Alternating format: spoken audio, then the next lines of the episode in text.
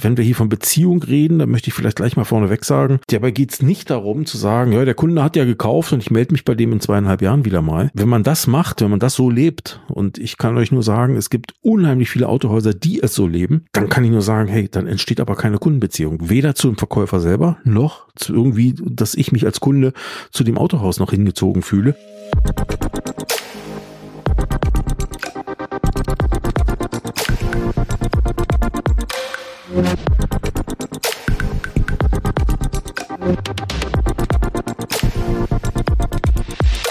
Mein Name ist Derek Finke und ich begrüße dich hier zu einer weiteren Ausgabe des Autokontext Podcast. Hallihallo.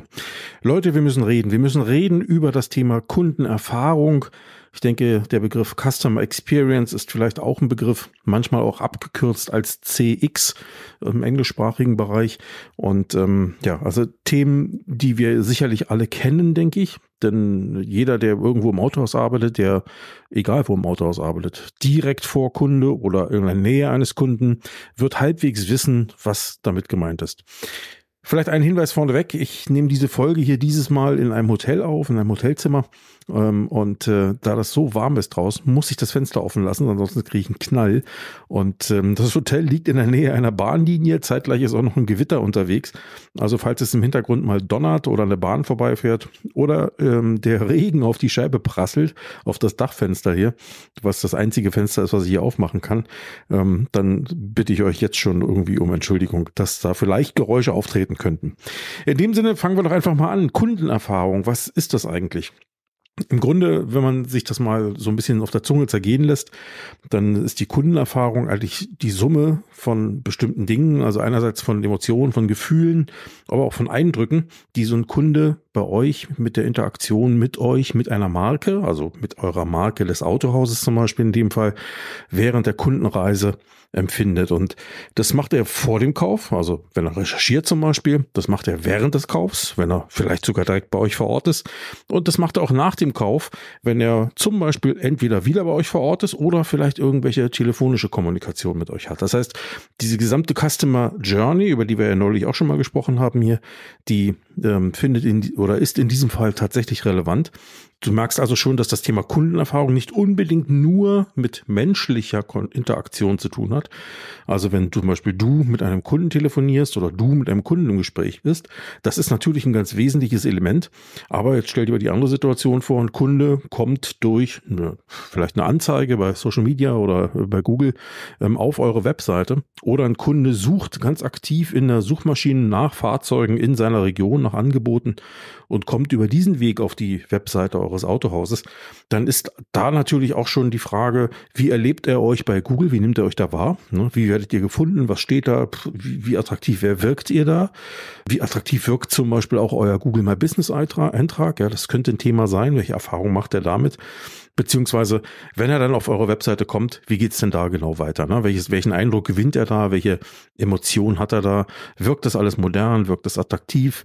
Kann er zum Beispiel auf dem Smartphone die Seite lesen? Also wir sind zwar im Jahr 2023, aber mir ist neulich erst wieder eine Webseite untergekommen, die nicht Smartphone optimiert war. Sowas gibt es also tatsächlich noch. Ne? Man soll es kaum glauben. Alles das hat eben direkt mit dem Thema Kundenerfahrung zu tun.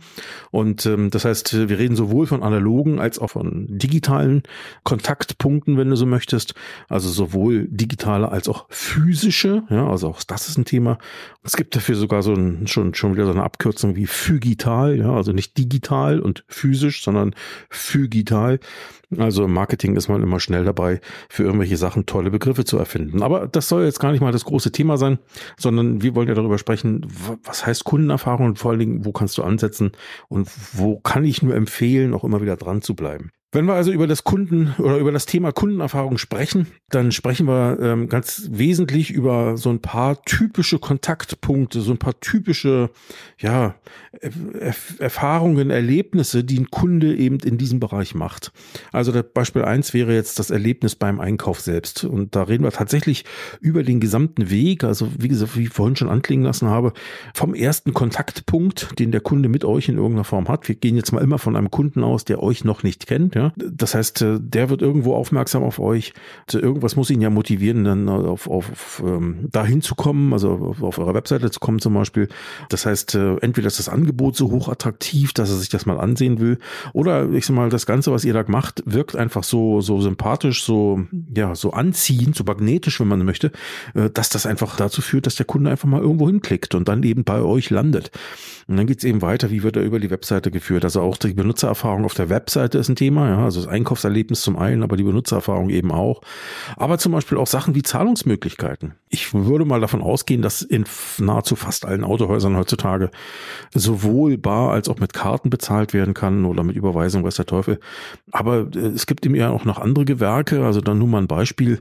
Selbst bei Bäckern kannst du heute mit der, mit der, mit der Karte bezahlen. Ja?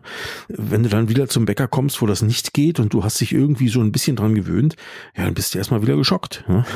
Ähm, selbst Tankstellen soll es noch geben, irgendwelche kleinen freien Tankstellen, die keine Karten akzeptieren. Aber das sind jetzt nur vielleicht ein paar Randbeispiele. Ich denke, im Autohausbereich haben wir das, aber auch hier gibt es sicherlich Unterschiede. Man denke nur an einige Bezahldienstleister, einige Zahlungsdienstleister, die Startups im Wesentlichen, die ja auch in unserem Umfeld tätig sind und beim Thema Bezahlung, Bezahlvorgang ja auch nochmal versuchen, ich will nicht sagen, das Rad neu zu erfinden, das wäre falsch, aber ähm, das Einkaufserlebnis oder das, das Kundenerlebnis einfach nochmal zu verbessern und zu optimieren. Und das ist natürlich ein Stück weit auch das Rad neu erfinden. Natürlich wird am Ende immer noch irgendwo Geld bei euch landen. Das ändert sich deswegen nicht. Aber die Art und Weise, wie man damit umgeht, die Art und Weise, wie man den Kunden darauf aufmerksam macht, also nicht mit bitte zahlen, sondern mit hey, wir laden dich ein. Ja, also ich darf hier mal an der Beispiel, an, an der Stelle vielleicht ähm, bezahl.de nennen, bei denen ich äh, das immer wieder fasziniert bin, wenn die da von einer Zahlungseinladung sprechen. Ne? Da huscht mir immer so ein Lächeln über die Lippen, weil ich immer denke, das ist natürlich toll. Ne? Der Kunde ist eh in der Zahlungspflicht, aber Klar klingt Zahlungspflicht einfach doof, ne? Ähm, aber eine Zahlung, eine Einladung zur Bezahlung ähm, und das einfach noch ganz charmant verpackt mit, mit, mit ein paar tollen Worten, mit einer E-Mail, die das Ganze einfach äh, ja vielleicht nicht mehr so hart klingen lässt, sondern ganz anders klingen lässt, das wirkt ganz anders. Ne? Also auch das zahlt natürlich auf dieses Thema ein, äh, im wahrsten Sinne des Wortes in dem Fall. Dann haben wir zum Beispiel auch die Qualität der Werbung. Wer von uns allen ist manchmal nicht genervt über Werbung? Selbst wir Marketer, selbst diejenigen, die Werbung mehr oder weniger verbrechen, sind ja auch nicht davor gefeit, äh, bei, bei einiger Werbung einfach nur die Augen zu verdrehen oder zu sagen, oh Gott, jetzt höre ich das schon wieder oder diesen Spot oder irgend sowas. Kann mich entsinnen, ich, ich höre zum Beispiel einen ganz bestimmten Podcast äh, regelmäßig, der ganz offensichtlich äh, immer wieder mehr oder weniger von der Podcast-Plattform her auch automatisiert Werbung Werbung eingespielt bekommt. Und dieser Werbespot, der da drin läuft, der also wirklich von, von Podcast-Episode zu Podcast-Episode, ist das immer derselbe Werbespot. Und das ist so platt, das ist so dämlich und Leute, die da über sich selber lachen, ähm, obwohl gar kein Grund zum Lachen besteht, äh, da kannst du eigentlich nur wegschalten. Und ähm, zum Glück weiß ich inzwischen, wie lang der ist, kann also vorspulen, von daher ist das kein Problem. Aber auch das ist ein Thema, ja. Also gehe ich mein, gehe ich mit Werbung den Leuten auf den Keks oder äh, baue ich meine Werbung so, dass die, dass sie interessant genug ist, um sich dafür zu interessieren. Das gleiche natürlich auch mit der Häufigkeit. Ja. Ähm, wenn ich äh, meine Newsletter-Abonnenten jede Woche mit irgendwelchen Blödsinn anschreibe, der aber eigentlich keine Relevanz hat, dann ist das platte Werbung, die dazu führt, dass die Leute einfach genervt sind und am Ende irgendwann mal ihre, ihre Einverständniserklärung oder ihr, ihre Newsletter-Abos äh, widerrufen. So, und da hast du auch nichts von. Ne? Also auch das ist ein Thema. Dann natürlich ganz wichtig, äh, gerade bei uns, die wir im Autohandel ja auch äh, äh, stationär ganz, ganz, ganz viel unterwegs sind, hauptsächlich unterwegs sind, ist eben doch die Beziehung zum Verkäufer im Geschäft, im Autohaus ähm, oder eben auch die Beziehung zum Beispiel zu einem Kundendienstberater. Ja? Also ähm, welches Erlebnis habe ich da? Wie wird mir das Problem, was vielleicht da ist, aber eben doch rübergebracht? Ne? Also das sind so Dinge, die ganz wesentlich sind. Und wenn wir hier von Beziehung reden, dann möchte ich vielleicht gleich mal vorneweg sagen, Dabei geht es nicht darum zu sagen, ja, der Kunde hat ja gekauft und ich melde mich bei dem in zweieinhalb Jahren wieder mal. Wenn man das macht, wenn man das so lebt, und ich kann euch nur sagen, es gibt unheimlich viele Autohäuser, die es so leben, dann entsteht aber keine Kundenbeziehung. Weder zum Verkäufer selber, noch zu irgendwie, dass ich mich als Kunde zu dem Autohaus noch hingezogen fühle. Und wenn mich dann nach zwei oder drei Jahren jemand anruft und sagt, hey, wir müssen mal wieder über Ihr neues Auto reden, wie auch immer, auch freundlich formuliert vielleicht, dann würde, würde ich immer wahrscheinlich sagen, wer sind Sie? Keine Ahnung, den Namen längst vergessen. Also eine Beziehung hat immer was mit Interaktion, mit Kommunikation zu tun und zwar nicht im Dreijahresrhythmus, sondern in einem kürzeren Rhythmus. Und ich denke, wenn ich jetzt mal im Privatkundenumfeld bin oder auch bei, bei beim Kleingewerbe zum Beispiel im, im, im gewerblichen Bereich, dann macht es sicherlich Sinn, mit einem Kunden mindestens einmal im Quartal in irgendeiner Form im Kontakt zu sein. Ob das eine WhatsApp ist, ob das aber eben auch ein Telefonat ist zum Beispiel oder man sieht sich irgendwo, weil der Kunde vielleicht in einer Werkstatt ist oder sowas. Also solche Dinge sind wichtig. Die Beziehung am Leben erhalten, damit dann, wenn dann irgendwann mal beim Kunden die Entscheidung greift, ich müsste mal wieder, dass der Kunde da gar nicht erst auf die Idee kommt und sagt, und dann gehe ich mal online gucken, sondern ich habe da einen Ansprechpartner und ich weiß, auf wen ich zugehen kann. Das gleiche übrigens im Service, ähm, auch wenn viele immer noch glauben, das geht ja mehr oder weniger automatisiert und die Kunden sind ja alle so loyal. Ja, es gibt viele Kunden, die sind loyal, die kommen einfach immer wieder dort ins Autohaus, aber das muss ja nicht alles sein. Ich kann ja auch irgendwie zusätzlich für, für zusätzliche Kunden auch im Service sorgen. Ne? Warum denn nicht? Also auch das ist ein Thema. Ähm, die Beziehung muss am Leben gehalten werden. Auch hier der Hinweis immer wieder beim After Sales im Service. Im Regelfall ist es so, dass man dort Geld ausgeben muss und nicht Geld ausgeben will. Das wird hier und da Ausnahmen geben, aber im Wesentlichen ist das so. Also auch da ist es umso wichtiger, sich zu überlegen, wie kommunizieren wir und wie halten wir diese Beziehung so am Laufen, dass der Kunde ähm, ja nicht, nicht nur nicht genervt ist, sondern das eigentlich negativ besetzte Serviceerlebnis, weil der sagt, ja, ich muss halt Service machen, kostet mich ja nur Geld, das irgendwie ins Positive zu verwandeln. Ne? Das sind alles keine Sachen, die mal ebenso mit dem Fingerschnipp zu erledigen sind, aber es sind Sachen, die sicherlich wichtig sind und äh, wo es sich lohnt, drüber nachzudenken. Also grundsätzlich nochmal zusammengefasst, Kundenerfahrung, sie beginnt beim allerersten Kontakt mit dem, mit dem Autohaus. Werbung, Webseite, ein Anruf oder was auch immer und geht bis zum Ende des Kaufprozesses, also des, bis zum Abschluss, sagen wir mal, des Kaufprozesses. Also der Kunde hat gekauft und setzt sich dann eben weiter fort. Und ähm, insofern ist die Kundenerfahrung natürlich mehr oder weniger auch wiederum mit der Customer Journey ein Stück weit vergleichbar. Und ähm, diejenigen, die schon mal Customer Journey Mappings mit mir mitgemacht haben, die werden sich vielleicht noch erinnern, es gibt dort in diesen Customer Journeys, ähm, die wir da, die wir da erstellen, auch immer einen Bereich, welches Erlebnis oder welches Gefühl hat der Kunde an einem bestimmten Prozessschritt, an einem bestimmten Kontaktpunkt. Und ähm, das ist genau das, was hier eine Rolle spielt. Ne? Ist er da eher positiv gestimmt? Ist er da eher negativ gestimmt? Ist er da eher egal gestimmt? Wie auch immer. Also das sind Sachen, wo wir uns überlegen müssen, ähm, wie tickt da der Kunde und was können wir leisten, damit das vielleicht anders wird oder dass wir auf Deutsch gesagt, wenn wir es schon nicht ändern können, dann aber immer noch das Beste dabei herausholen. Und nun stehen wir da und sagen, ja, das ist ganz toll. Jetzt habe ich erstmal gehört, wie das alles so ist. Aber was machen wir jetzt damit? Und jetzt ähm, ist es natürlich so, dass wir ähm, die Kundenerfahrung grundsätzlich hochhalten müssen. Also ich sag mal, die, den, den positiven Aspekt einer Kundenerfahrung grundsätzlich hochhalten müssen. Beziehungsweise, und da machen wir uns nichts vor, dass wir im Grunde eigentlich immer daran arbeiten müssen, die Kundenerfahrung zu verbessern. Warum? Weil Kundenerfahrung oftmals zwar positiv ist, aber andere eben auch schöne Töchter haben, haben wir früher gesagt. Ja, soll heißen, ähm, andere machen eben auch einen guten Job. Und das ist eben auch ein Thema, was wir, was wir auch an alle an uns selber merken, dass wir nicht immer nur beeinflusst sind durch das äh, Erlebnis, was uns gerade widerfährt, sondern dass wir natürlich auch die Möglichkeit haben zu vergleichen. Ähm, ich will mal ein Beispiel nennen. Wenn ich gestern bei Amazon irgendwas bestellt habe und das Ganze wird heute geliefert, dann ist das für mich nach wie vor immer noch toll. Ich finde das nach wie vor toll, weil ich immer noch sage, Mensch, früher haben Pakete fünf Tage gebraucht, heute ist das morgen, heute bestellt, morgen da.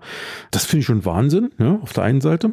Wenn ich aber zum Beispiel bei einem ähm, Online-Shop eines, vielleicht sogar Autohauses, ein Ersatzteil bestelle und das kommt dann erst in vier Tagen, dann ist die Erfahrung dann in dem Fall schon negativ. Obwohl ihr euch vielleicht ein Bein ausgerissen habt, weil das Teil vielleicht äh, im Moment gerade schwer zu beschaffen ist, aber der Verkäufer oder der Kunde vergleicht sich in dem Fall mit anderen Anbietern im Markt. Ähm, der macht diesen Unterschied nicht. Ne? So, und da, da muss man eben drauf achten. Das, da, da könnt ihr noch so viel strampeln. Es wird einfach ein negativer Begleit- oder, oder Geschmack dran hängen bleiben. Ähm, so eine negative Begleiterfahrung sein, ähm, obwohl ihr eigentlich alles richtig gemacht habt. Ne? Und ähm, da muss man einfach auch gucken, was können wir wiederum tun, wenn wir denn wissen, dass das so ist und wir den Umstand an sich ja nicht ändern können, was können wir tun, um den, diesen negativen Begleiteffekt so klein wie möglich zu halten, wenn wir ihn schon nicht ins Positive verdrehen können. Ne? Also auch das ist ein Thema, über das man sich einfach mal Gedanken machen muss. Ähm, und deswegen betrifft uns das natürlich auch immer direkt ja, im Autohaus.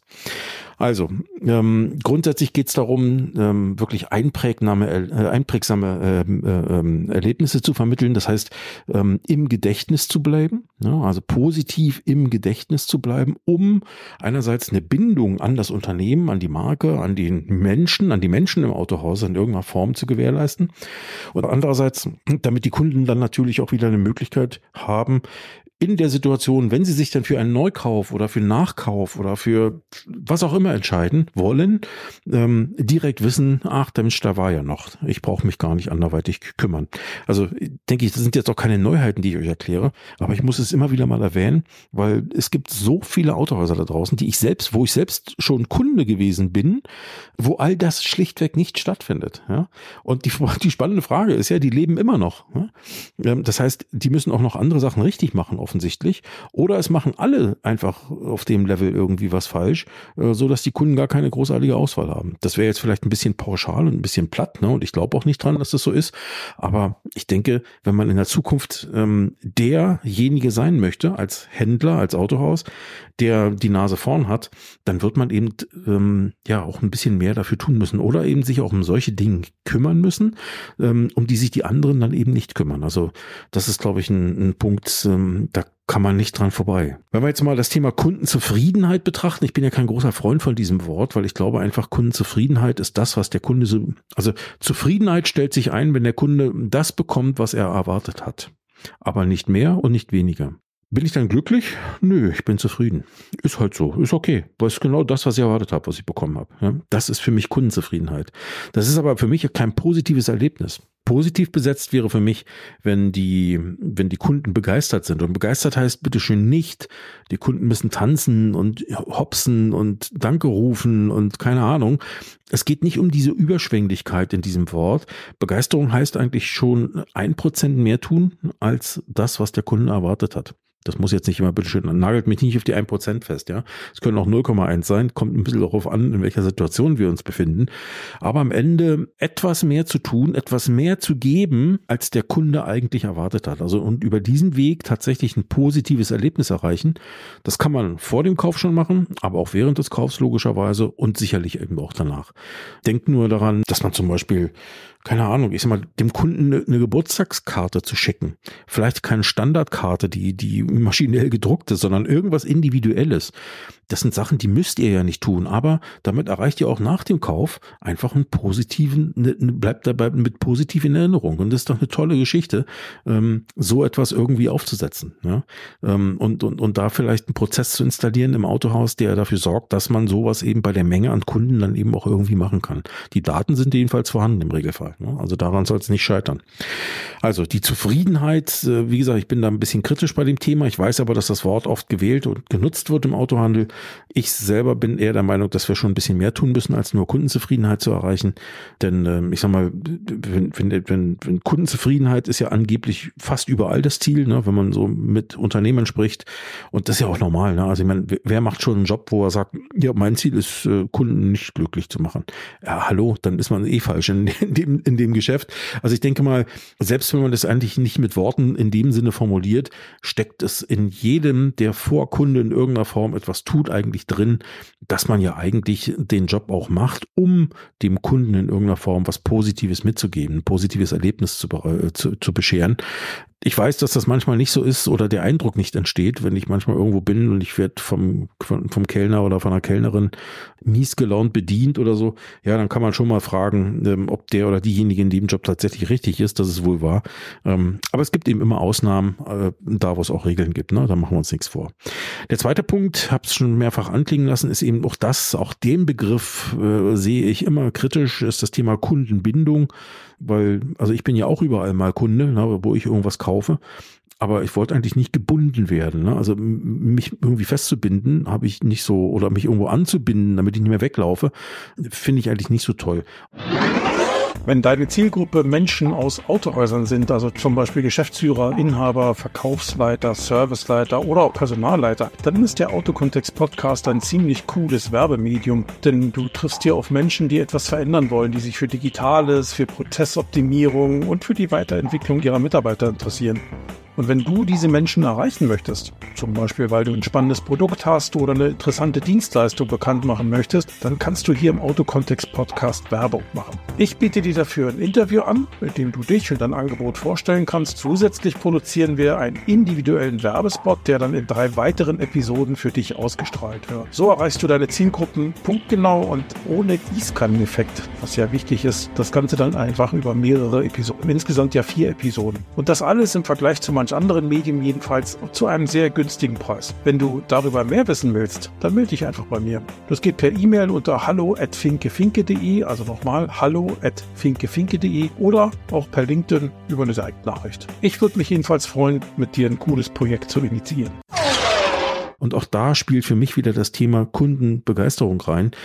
Wenn ich, ähm, wenn ich Möglichkeiten schaffe, regelmäßig einem Kunden mehr zu geben, als er eigentlich erwartet hat, dann ist er regelmäßig natürlich in irgendeiner Form beeindruckt oder begeistert. Das ne, nehmt das Wort, wie ihr es möchtet, aber, aber er wird zumindestens positiv euch, in, er wird euch zumindest positiv in Erinnerung behalten und ähm, ähm, wird dafür sorgen, dass so ein Kunde gerne wieder euch zurück, zu euch zurückkehrt und gerne mit euch wiederum ins Geschäft geht. Das heißt, in dem Fall braucht ihr nicht dauernd einen neuen Kunden gewinnen, sondern ihr könnt aus einem demselben Kunden über die Zeit zumindestens immer wieder mehr Geld rausholen.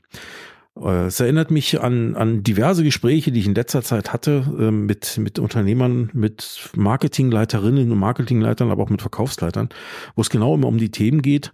Äh, Im Moment haben wir eine Phase, wo offensichtlich im Neuwagengeschäft gerade ein bisschen weniger geht. Ja, also die, die, Auftrags, die Auftragseingänge, die Nachfrage im Neuwagenbereich, äh, was jetzt neue Aufträge betrifft, ist ja gerade ein bisschen, naja, sagen wir mal, fällt gerade etwas geringer aus, als wir das vielleicht aus den letzten Monaten und Jahren noch gewöhnt sind äh, um es jetzt mal positiv zu sagen. Und das führt dazu, dass viele Verkäufer jetzt in den Marketingabteilungen oder Verkaufsleiter auch in den Marketingabteilungen auf der Matte stehen und lauthals nach mehr Leads rufen. Ne? Wir brauchen mehr Leads. Warum kriegen wir nicht genügend Leads? Was macht ihr da Marketing? Wir brauchen mehr Leads ja, wenn ich dann einfach mal frage, wie geht ihr denn eigentlich mit euren Ist-Kunden um, mit euren Bestandskunden? Was macht ihr mit denen eigentlich? Die schreiben wir ja nach 30 Monaten wieder an, wenn dann in sechs Monaten das nächste Auto fällig ist. Ja, das funktioniert natürlich so nicht. Ich weiß, es gibt Ausnahmen und ich weiß, es gibt auch einige, die machen es anders, aber ganz ehrlich, meine letzten zwei Autos, die ich hatte, die sind genau so gelaufen. Das heißt, ähm, der, der, der, der, der Kauf des Fahrzeugs hat stattgefunden und danach gab es nichts mehr an Kommunikation, aber gar nichts mehr. Ähm, und ähm, bis dann tatsächlich sechs Monate vor, bei dem einen war es eine Finanzierung bei dem ersten Auto, bei dem zweiten war es ein Leasing, sechs Monate vor Vertragsende, mich dann jeweils die Finanzdienstleister dieser Händler anschrieben, mit dem Hinweis, hey, Sie müssen dran denken, Ihr Auto läuft ja aus und dann und dann ist es ja so soweit und ähm, gehen Sie doch bitte mal zu Ihrem Autohaus, weil die haben sicherlich tolle Angebote.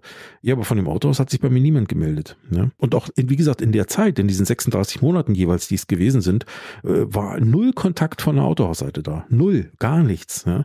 Und das sind so Sachen, also ich gehe mir davon aus, dass ich damit tatsächlich kein Einzelfall bin. Weil wenn ich mir überlege, dass die allermeisten Autohäuser immer noch keine CRMs haben oder die, die eins haben, es tatsächlich immer noch nicht benutzen. Ausnahmen, ja, ich weiß, es werden immer mehr und überhaupt und so, aber ich, ich treffe auf Autohäuser, die haben sowas nicht.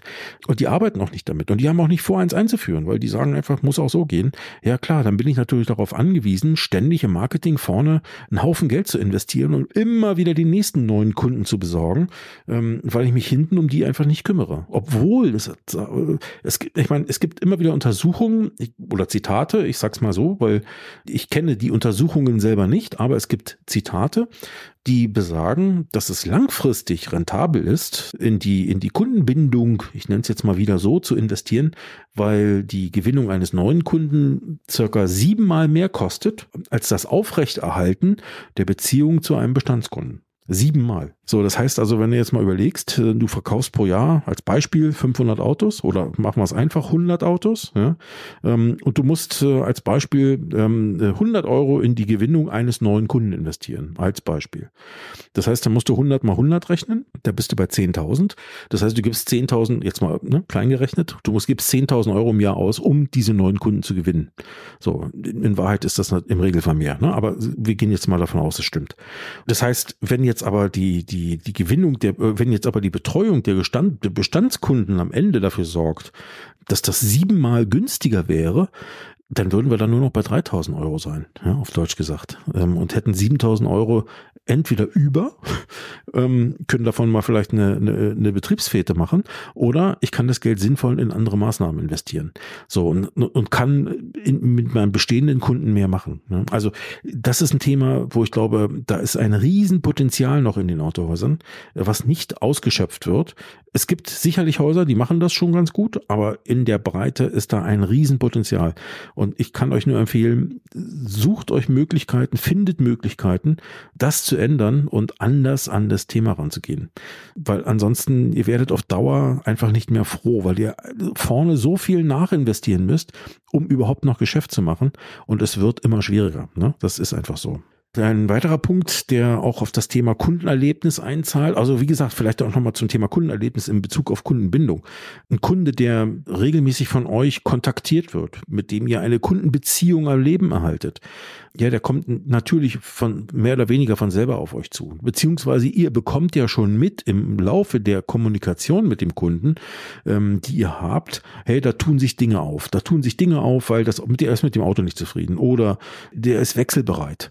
Oder er sprach letztens davon, dass seine Frau auch noch ein Auto sucht. Oder, oder, oder, oder, oder. Da gibt es diverse Möglichkeiten, wo ihr als Verkäufer einsteigen könnt, wo ihr euch einklinken könnt und wo ihr zusätzliches Geschäft machen könnt. Oder der möchte, der will an seinem Auto unbedingt noch, was weiß ich, neue Räder haben oder ähm, eine Fodierung haben oder da, gibt es ja auch diverse Dinge. So, aber es wird oftmals einfach nicht angesprochen. Und was machen die Kunden? Die lassen die Fodierung woanders machen, die lassen die Hängerkupplung woanders anbauen, die lassen die Winterräder, die ihnen damals nicht mitverkauft worden sind, woanders rauf machen, die lassen ihren Reifenwechsel woanders machen und, und, und. Und das ist alles Geld, was euch flöten geht. Und das muss ja nicht sein, weil der Kontakt ist da. Ihr kennt den Kunden, ihr kennt das Auto, ihr kennt die Situation ihr könntet damit mehr machen. Ne? Also das ist ein Thema, dafür braucht man sicherlich einerseits erstmal eine Idee und ein Konzept und ein, ich sag mal, die entsprechende Einstellung, das machen zu wollen. Und das zweite ist dann sicherlich auch mit Systemen zu arbeiten. Systeme, sicherlich in dem Fall eher Software, also IT-Systeme, mit denen man sich in dem Fall das Leben noch ein Stück weit leichter machen kann.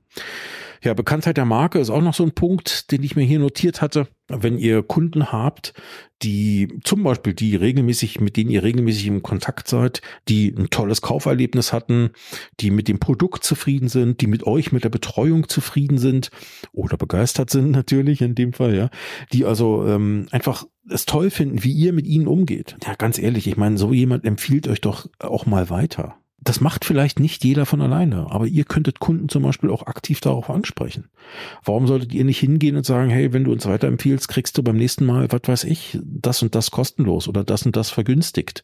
Man könnte solche Dinge ja tatsächlich auch einsteuern. Also auch das geht und die Leute, die happy sind, die selbst dazu stehen, dass sie mit euch zufrieden sind, happy sind, ja, na, die, denen fällt es auch leicht, ja, am Ende eben so eine, so eine äh, Weiterempfehlung herauszusprechen. Die müssen sich ja da nicht verstecken. Ne? Die machen das ja nicht nur des Geldes wegen, ja, weil sie ihr, ihr vielleicht Vergünstigungen anbietet, sondern weil sie selbst davon überzeugt sind, weil sie selbst dieses Erlebnis ja haben. Also auch das ist ein Punkt, ähm, der, der ganz wichtig ist in diesem, in diesem Thema. Es gibt übrigens auch noch den Hinweis, ähm, dass auch über den Weg Umsatzsteigerungen möglich sind. Also ähm, es gibt dazu Untersuchungen, die besagen, dass äh, mehr als über 80 Prozent der Käufer, die also, ich sag mal, beglückt und happy und zufrieden und begeistert mit euch über euch sind, ja, oder von euch sind, dass die auch bereit sind, für ein Produkt oder für eine Dienstleistung, die ihr anbietet, auch am Ende mehr zu bezahlen. Das heißt, die gehen nicht hin und sagen, pff, das ist ja alles Mist, hier muss ja nur Geld loswerden, sondern wenn die das Gefühl haben, sie, sie sind hier gut aufgehoben, dann sind sie auch bereit, mehr Geld auszugeben. Das ist so, ja. Und ähm, das ist also finanziell auch spürbar. Und über diesen Weg ne, kann man das machen. Das ist auch sinnvoll in diesem Bereich. Das gilt natürlich auch umgekehrt tatsächlich bei schlechten Kundenerfahrungen. Das heißt, Kunden, die schlechte Kundenerfahrungen gemacht haben, klar, ein Großteil von denen wechselt woanders hin ne, oder storniert teilweise noch, ne, wenn die, wenn das noch möglich ist, die Bestellung oder irgend sowas. Die Unzufriedenen, das kennt ihr selber auch schon aus Google-Bewertungen, die Unzufriedenen sind die, die sich auch gerne mal in Google-Bewertungen auskotzen, ohne dass ihr sie bitten müsst, eine Kundenbewertung abzugeben. Das heißt, die erzählen auch anderen davon, von alleine natürlich. Ja, das ist auch ein großer Teil. Ne? Wie gesagt, und ein, ein, Großteil hört einfach auf, mit euch Geschäfte zu machen. Die kommen einfach nicht wieder, obwohl es vielleicht schade ist, weil man hätte vielleicht diesen Kunden drehen können und aus diesen negativen noch durchaus wieder ein positives Kundenerlebnis machen können.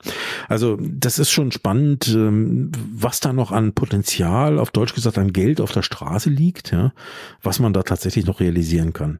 Wenn man sich jetzt überlegt, äh, was kann ich tun, um die Kundenerfahrung nach vorne zu bringen, ich glaube, als erstes braucht es ganz klar von Seiten der Unternehmer, von Seiten der Geschäftsleitung ähm, ein klares Commitment, eine klare Strategie. Wir wollen da mehr tun, wir wollen da besser werden. Erstmal muss dieses Commitment da sein.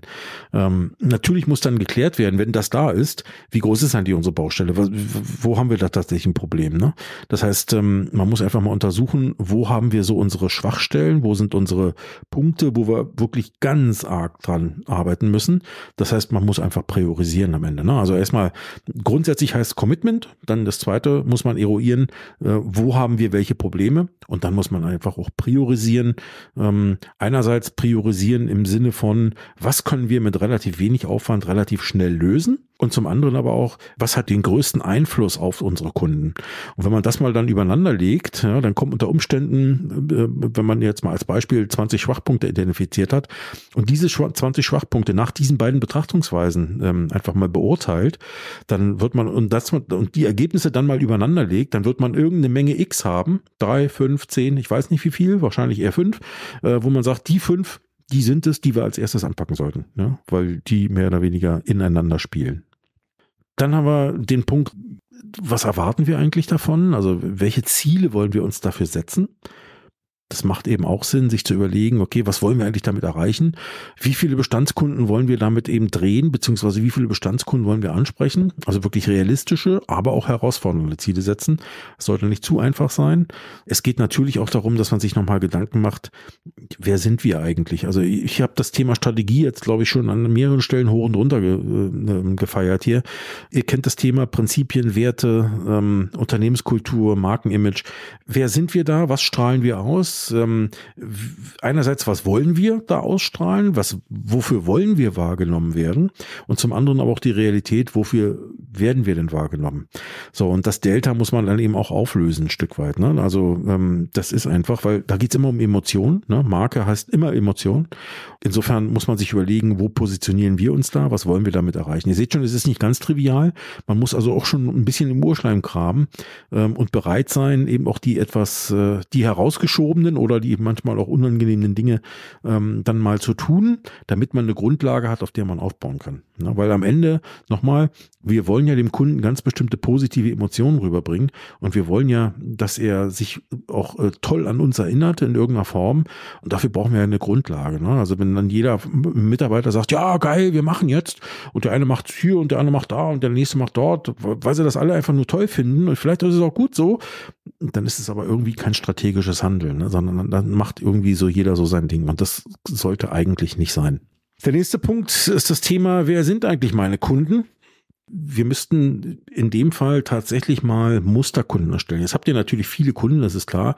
Jetzt kann man ähm, entweder für jeden Kunden so ein Muster erstellen, das wäre natürlich Unsinn, oder man muss einfach mal ähm, sich überlegen, wenn man versucht, Kunden nach bestimmten Grobkriterien zu clustern, also Privatkundengewerbe sowieso schon mal, aber auch im Privatkundenbereich da nochmal guckt, was haben wir da so für Kundengruppen in diesem Bereich und wie können wir die vielleicht ein Stück weit clustern im Sinne von, ja, so eine Art Ziel, so eine Art Musterkunde für ein bestimmtes Zielpublikum äh, äh, zu erstellen.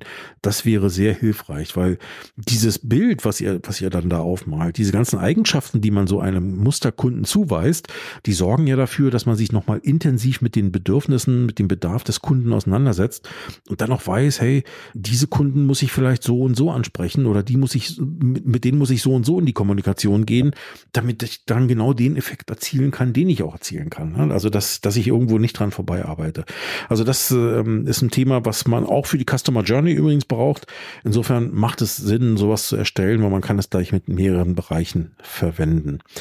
Ein weiterer Punkt ist, dass nicht nur die Verkäufer zum Beispiel oder die Verkaufsabteilung, der Verkaufsbereich sagt, ja, wir machen das jetzt und die anderen sagen, ja, pff, nee, haben wir keine Zeit für. Ähm, das bringt natürlich nichts. Ne? Also am Ende müssen wirklich alle Abteilungen in irgendeiner Form einbezogen werden und müssen wissen, was da jetzt läuft. Also auch das ist ein Thema Kommunikation intern und alle müssen an einem Strang ziehen. Ne? Also wenn dann nur die Verkäufer jetzt anfangen, auf Deutsch gesagt, besser zu werden in dem Bereich und alle anderen machen einfach ihren Stiefel weiter, da wird der Kunde auch sagen, hm, der Herr Müller ist jetzt aber ganz anders drauf, aber die anderen, die sind irgendwie immer noch. Ne? Macht keinen positiven Eindruck. Ne? Also auch da muss man dran arbeiten, dass dann wirklich ähm, ja konzertierte Aktionen laufen, wenn man so möchte, äh, und sich alle in das Thema in irgendeiner Form reinhängen.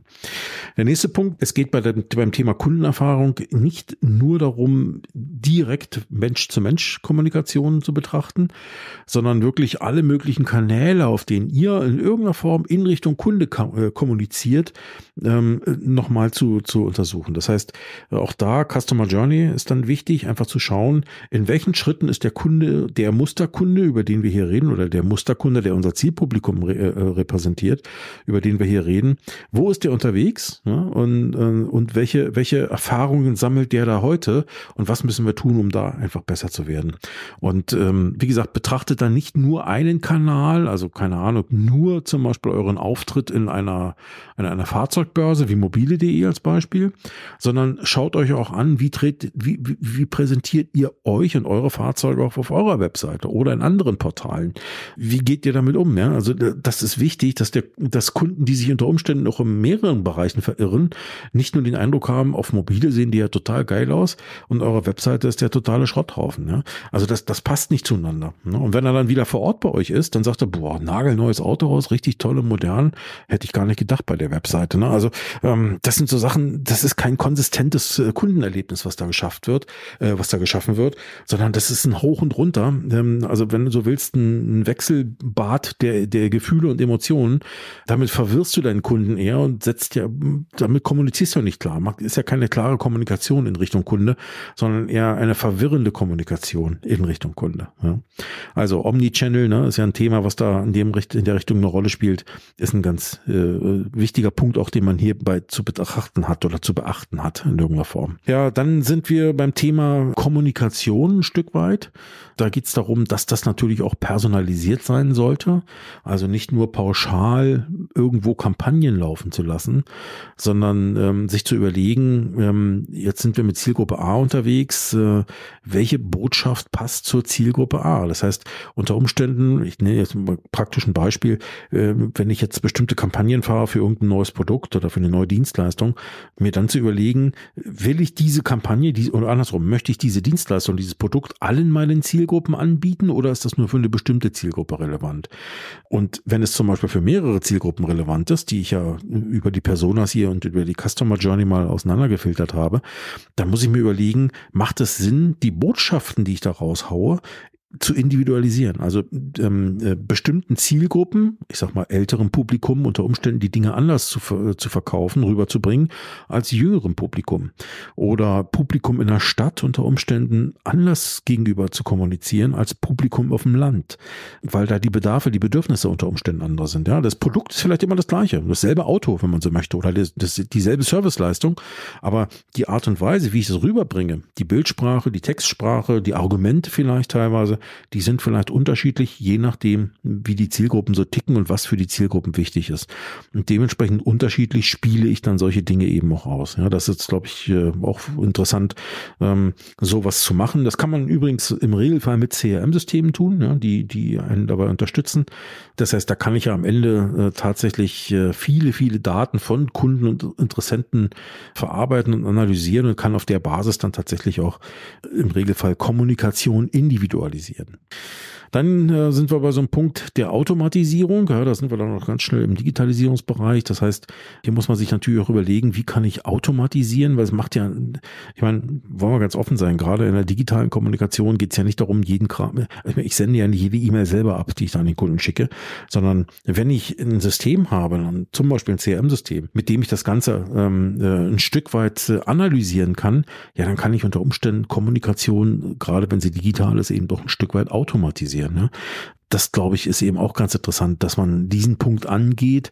Ich glaube, da haben wir insgesamt in der Branche noch ein paar Baustellen, ne? nicht nur der Systeme wegen, sondern vor allen Dingen auch der vielen Datensilos wegen und der vielen Schnittstellen, die man dafür braucht wegen.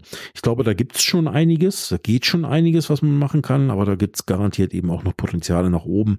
Interessant vor allen Dingen, gerade wenn du ein Wehrmarkenhändler bist, dann wird es noch schwieriger sein, weil du dann natürlich noch von ja, Daten aus noch viel mehr verschiedenen Quellen haben müsstest am Ende. Ne? Ja, also das ist ein Punkt, äh, den, den man, äh, um den man nicht herumkommt. Nun muss man natürlich am Ende auch sagen, wie messen wir das Ganze jetzt? Man muss also in irgendeiner Form die richtigen Indikatoren aufsetzen. Ihr kennt das KPIs, ja, die am Ende ähm, dafür sorgen, was wie kann ich messen, ob die Kundenerlebnisse am Ende jetzt besser geworden sind? Ich will mal ein paar Beispiele nennen. Es gibt die sogenannte Abbruchquote. Ja, also gerade im E-Commerce ist das ein Thema. Wenn ihr also auch zum Beispiel einen Online-Shop habt, ähm, über den ihr was macht, dann kann ich gucken, an welcher Stelle setzen die Kunden aus? Also an welcher Stelle brechen die Kunden oder der Großteil der Kunden immer wieder den Kauf ab. Das heißt, da gibt es offensichtlich irgendwas und was, was die Kunden unzufrieden stimmt, ähm, irgendwas, was zu kompliziert ist oder was zu Hürden aufbaut oder sowas. Ähm, das können eine komplizierte Bezahlung sein, irgendwelche versteckten Kosten, die plötzlich erst im Prozess auftauchen und nicht am Anfang schon geklärt waren. Oder erst äh, zum Beispiel Informationen, wie zum Beispiel, ja, die Lieferzeit sind zwei Jahre, äh, statt die am Anfang hinzuschreiben, sie am Ende gekommen, ja, dann, dann brechen die Kunden ab. Das ist natürlich ärgerlich, da steigen Kunden einfach aus und da muss man sich überlegen, wie kann man diesen Prozess besser machen, um das Kundenerlebnis nach vorne zu treiben. Ja. Dann gibt's die, die Retention Rate. Ähm, am Ende ist das ja so, nach, ich mal, so, so ein Indikator für die Treue eines Kunden. Wie treu ist uns der Kunde? Wie lange ist der schon Kunde? Wie viel Geld hat er hier schon gelassen? Ja, also ähm, da kann man Dinge ins Verhältnis zueinander setzen. Ja, und auch da wieder noch, wenn man jetzt nochmal im E-Commerce ist, Retourenquote. Ne? Also das, wenn ihr zum Beispiel einen Ersatzteilshop habt, könnt ihr das messen. Insgesamt aber im Autohaus zum Beispiel auch ähm, die Reklamationsquote. Ja? Pro so und so viel Verkäufen, pro so und so viel Dienstleistungen, die wir äh, im Service anbieten oder Aufträgen zum Beispiel, haben wir so und so viel Reklamationen. Wie gehen wir auch mit, mit Reklamationen um? Ist übrigens auch ein Thema. Ja? Also nicht nur die Dinge anzunehmen und zu sagen, ja, ja, wir kümmern uns drum, sondern dann eben auch die Kunden, die reklamiert haben, am Ende eben auch nochmal zu kontaktieren, entschuldigen und tralala, das gehört sowieso dazu, aber eben auch nochmal zu schauen, was war genau jetzt der Punkt, der den Kunden ähm, so unzufrieden gestimmt hat, um dann einerseits das Problem insgesamt äh, zu lösen, aber andererseits das Problem des Kunden auch nochmal zu lösen. Es gibt genügend Beispiele dafür, wie solche Kunden auch wieder gedreht werden konnten, vom sehr unzufriedenen Kunden in sehr zufriedenen Kunden. Also auch das ist ein Punkt, ja, den, den man äh, nicht unterschätzen sollte und das kann man messen. Ja, und damit haben wir eigentlich schon mal so einen, einen, wesentlichen Punkt. Man kann übrigens so ein Tracking auch auf eine Customer Journey setzen, ist allerdings keine Sache, die mal eben so gemacht wird. Das ist schon ein bisschen äh, aufwendiger, gerade bei uns mit den vielen Systemen, die wir haben im, im, im Autohandel. Ähm, aber ist ein Thema, was man sich vielleicht nochmal auch für die Zukunft vornehmen kann. Wenn man ähm, relativ einfach, vielleicht nochmal als Hinweis, wir haben ja im Autohandel immer sehr komplexe Kundenzufriedenheitsbefragungen. Ähm, viele von euch kennen vielleicht auch den Net Promoter Score, den NPS. Ähm, da kann man relativ schnell und einfach rausbekommen, wie zufrieden Kunden bei uns waren. Ähm, und es gibt, äh, es gibt da im Prinzip so drei Kategorien. Es gibt die sogenannten Promotoren, also die Befürworter, wenn man so will, die happy, die, die zufrieden waren. Das sind die, also der, der NPS muss man dazu sagen, der hat einen Zehner-Score. Das heißt, äh, ich habe nicht fünf Sterne wie bei Google, sondern ich habe am Ende zehn Sterne, ja, das sind so äh, zehn Punkte, die ich vergeben kann, von 0 bis 10. Ähm, und äh, wenn ich jetzt zum Beispiel Note 9 bis 10 vergebe, dann bin ich ein Promotor. Das sind also die, wo ich auf Deutsch gesagt einen Haken dran machen kann und sagen, super geil, ne, happy. Äh, dann gibt's die passiven, 7 bis 8. Das sind auf Deutsch gesagt die Zufriedenen. Die haben das bekommen, was sie erwartet haben. Und dann gibt es die sogenannten Detraktoren, das sind die mit 0 bis 6. Das ist die gefährliche Masse auch, die eher unzufrieden sind, wo irgendwas schiefgelaufen ist. So, und anhand dessen könnt ihr relativ schnell herausbekommen, ähm, wo gibt es ein Problem, wo, wo müssen wir in irgendeiner Form nachhaken. Ich glaube, damit würde ich es jetzt erstmal belassen. Also vielleicht, das sind Punkte, die man, die man sich nochmal überlegen muss. Ist jetzt vielleicht ein bisschen technisch in dem Sinne geraten.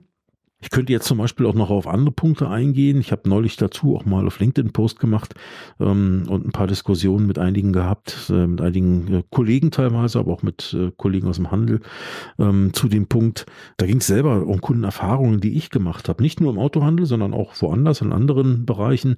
Aber ähm, nur mal ein Beispiel. Wenn ich zum Beispiel äh, auch im Autohaus zum Beispiel einen Termin für, für, für einen Service mache und ich mache den telefonisch?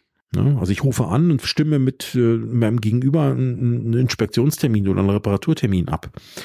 Dann ähm, ist es mir persönlich so gegangen, zweimal nacheinander sogar, dass ich ähm, angerufen, aufgelegt und dann klingelte danach wieder mein Telefon und ich war wieder in irgendein anderes Gespräch verwickelt. Hab also völlig vergessen, dieses Thema äh, Werkstatttermin. Und ein paar Tage später fiel mir das dann wieder ein. Mensch, da war doch noch was. Und dann dachte ich, hm, Mist, an welchem Tag hat, was hatten wir denn jetzt vereinbart? Ich weiß es gar nicht mehr, weil das ist mir echt außen, außen ist mir hab ich völlig, völlig vergessen. Problem war, ich habe von dem Autohaus auch keine E-Mail-Bestätigung bekommen. Und ich glaube, das ist eine ganz einfache Lösung, wo man einfach sagen kann, hey Kunde, vielen Dank für deinen Anruf. Wir bestätigen dir hiermit den Termin vom Bis. Ne? Oder am um, ne? in dem Fall. So, und ich glaube, ähm, das macht auf jeden Fall Sinn. Vielleicht nochmal eine Rückrufnummer nennen oder einen Ansprechpartner nennen, je nachdem, wie ihr organisiert seid, damit ein Kunde, der sagt, oh, stimmt, da war da, ist mir noch was dazwischen gekommen, dass der vielleicht direkt nochmal auf so einen Ansprechpartner zugehen kann und sagen kann, hey, wir hatten doch neulich und lass uns das nochmal anders machen. Oder ich brauche noch einen Ersatzwagen oder ich brauche noch einen Hol- und Bring-Service oder irgend sowas. Ne? Also eine Kleinigkeit eigentlich, aber ähm, für mich war es dann wichtig, weil ich habe es vergessen. Ne? Ich habe es, wie gesagt, zweimal nacheinander ging es mir so. Ist also ein, ein spannender Punkt. Zuverlässigkeit auch bei, bei Rückrufen zum Beispiel, wenn ich dem Kunden Rückrufe zusage, oder Rückmeldungen zusage, dann, dann haben die bitte auch stattzufinden. Und ich bitte auch, wenn ich dem sage, äh, bis morgen 15 Uhr ruft sie jemand an, ja, dann sollte bis morgen 15 Uhr auch jemand angerufen haben. Hey, wenn 16 Uhr ist, geht die Welt auch nicht unter. Aber wenn dann erst fünf Tage später sich jemand meldet, ist schwierig oder eben auch gar nicht, ist noch schwieriger. Ne? So dass der Kunde erst wieder aktiv werden muss. Also das sind so Sachen, ähm, die zum Beispiel auch mit direkt mit dem Kundenerlebnis zu tun haben. Aber das sind schon Teile aus Prozessen. Das, was ich ja hier in dem Podcast nochmal darstellen wollte, ist eigentlich so der grobe Überblick. Wie komme ich dahin erstmal grundsätzlich zum Thema Kundenerlebnis verbessern? Was könnte ich dafür tun? Was sollte ich dafür tun? Und wenn, wenn man das dann hat, also wenn man weiß, wo man steht, welche Analysen gelaufen sind, dann kann man sich um solche lustigen Sachen kümmern, wie ich sie jetzt gerade hier zum Schluss nochmal genannt habe, die beiden Punkte. Dann gehe ich schon in so einen Prozess mal rein und überlege dir, was können wir jetzt aktiv tun, um den Kunden, die an der Stelle sind, das Leben besser, einfacher zu machen, das Leben schöner zu gestalten und positive Emotionen zu bescheren. Das soll es für heute gewesen sein. Ich hoffe, ihr konntet einiges mitnehmen. Wenn ihr dazu Fragen habt, sag einfach Bescheid. Ich bin für euch da. Dankeschön. Bis dann. Tschüss. Wenn du dein Autohaus oder dein Team in Sachen Digitalisierung auf das nächste Level bringen möchtest, dann kannst du bei mir Workshops buchen. Je nach Themenumfang oder Methodik oder auch Vorkenntnissen der Teilnehmer dauern die so zwischen einem oder zwei Tagen. Die Teilnehmer erhalten da viele, viele Erkenntnisse und Einblicke, um digital im Autohaus, im Unternehmen noch voranzukommen. Für ganz wenige Kunden kann ich auch eine Begleitung anbieten, um das Unternehmen, den Unternehmer oder auch die Führungskräfte ganz aktiv bei der Weiterentwicklung zu unterstützen. Das geht dann über sechs oder zwölf Monate und ist eine Mischung aus virtuellen und Vor-Ort-Treffen. Wenn dich das interessiert, dann melde dich doch einfach bei mir. Das geht per E-Mail unter hallo@finkefinke.de, also nochmal hallo@finkefinke.de oder auch über LinkedIn. Da findest du in meinem Profil auch einen Buchungskalender. Ich würde mich jedenfalls freuen. Den einen oder anderen Slot dafür habe ich noch.